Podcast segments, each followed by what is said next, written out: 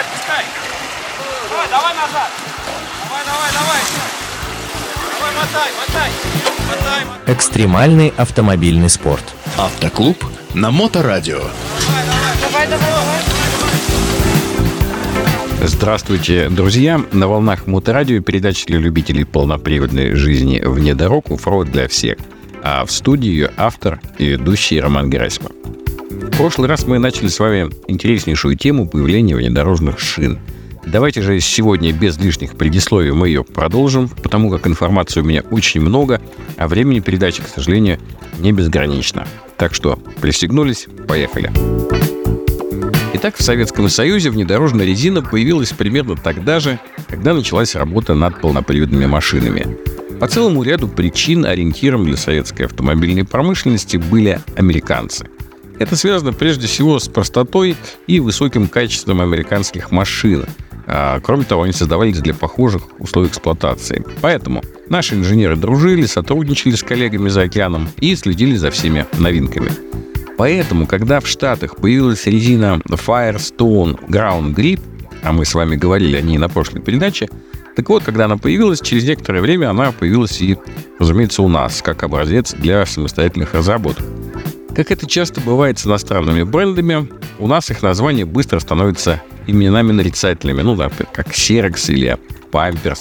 Вот и Ground Grip в автомобильном сообществе того времени на некоторое время стал именем нарицательным. И первые автомобили с такими шинами вышли на испытания в 1939 году. Для полноценных тестов, разумеется, выбрали машины повышенной проходимости. Легковой ГАЗ-61, грузовой ГАЗ-63, шасси ГАЗ-62, которое, собственно, служило базой для броневика ЛБ-62. Взяли также треххвостный ГАЗ-33 и Nike К2, он же будущий ЗИС-32. Благодаря новым шинам сцепление с грунтом, ну, разумеется, выросло, и особенно это было очевидно в ходе испытаний автомобиля на ТК, который до этого имел определенные проблемы со штатными покрышками, которые были откровенно лысыми, и решались эти проблемы только в тот момент установкой цепей. А тут поставили grip, и машина поехала. В ходе испытаний э, была доказана довольно очевидное преимущество этих шин – и вскоре Ярославский шинный завод, э, основной производитель автомобильной резины, получил задание на изготовление собственной внедорожной резины, удивительно похожей на американского собрата. В 1941 году там освоили несколько типов шин. Ground Grip э, в двух вариантах протектора для грузовых машин и Shore Grip для легковых машин и с рисунком спираль. Правда, выпуск этой резины шел неспешно, а самое главное, что сами машины для подобных покрышек, ну, пока фактически отсутствовали на конвейере. Завод имени Сталина производство своих полноприводных грузовиков затянул. Ну, ввиду ситуации со шрусами, никак не могли решить э, проблему качественных шарниров равных угловых скоростей. Да, собственной конструкции ЗИС-32 еще требовала доработки. ГАЗ же банально остался временно без моторов ГАЗ-11, потому что в октябре 1940 года Народный комиссариат авиационной промышленности СССР отобрал у завода моторный цех, чтобы выпускать там авиамоторы М105. Тогда казалось, что это будет важнее.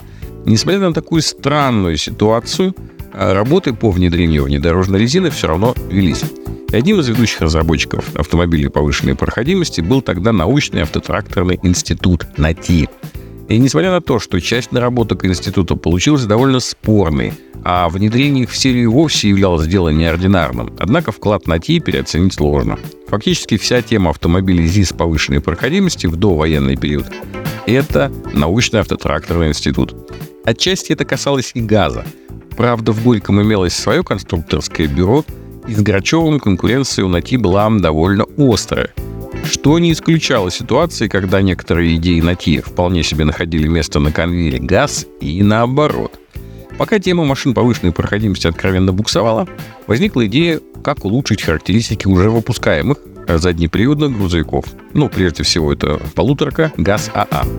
Идеологом данных работ выступил Фомин, он был начальником автомобильного отдела НАТИ и одним из ключевых людей в разработке натишных вездеходов. Нюанс заключался в том, что просто так на полуторку поставить внедорожную резину, которую производил Ярославский шинный завод, ну просто бы не получилось. Она была довольно заметно крупнее штатных шин грузовика, А если говорить в дюймах, то внедорожная была 9,75 на 18 диске против 6,5 на 20 у ГАЗ-АА. Да и ширина покрышек была больше. Вообще в переписке данную резину вовсе именовали как сверхбаллон. Да? Сверхбаллон. Звучало сильно. Кроме того, ГАЗ-АА имел на задней оси, как вы помните, сдвоенные колеса.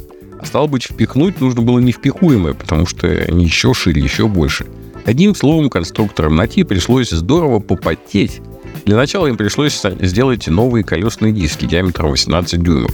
Для этого они скрестили обод колеса ЗИС-5 с диском ГАЗ-АА. Вылет нового колеса составил 145 мм. Также пришлось на 6 сантиметров лифтануть грузовую платформу и передние крылья, чтобы колеса, в общем, банально влезали. А, кроме того, рулевую сошку пришлось отогнуть внутрь автомобиля и удлинили поперечный валик тормоза передних колес, потому что машину мы подняли.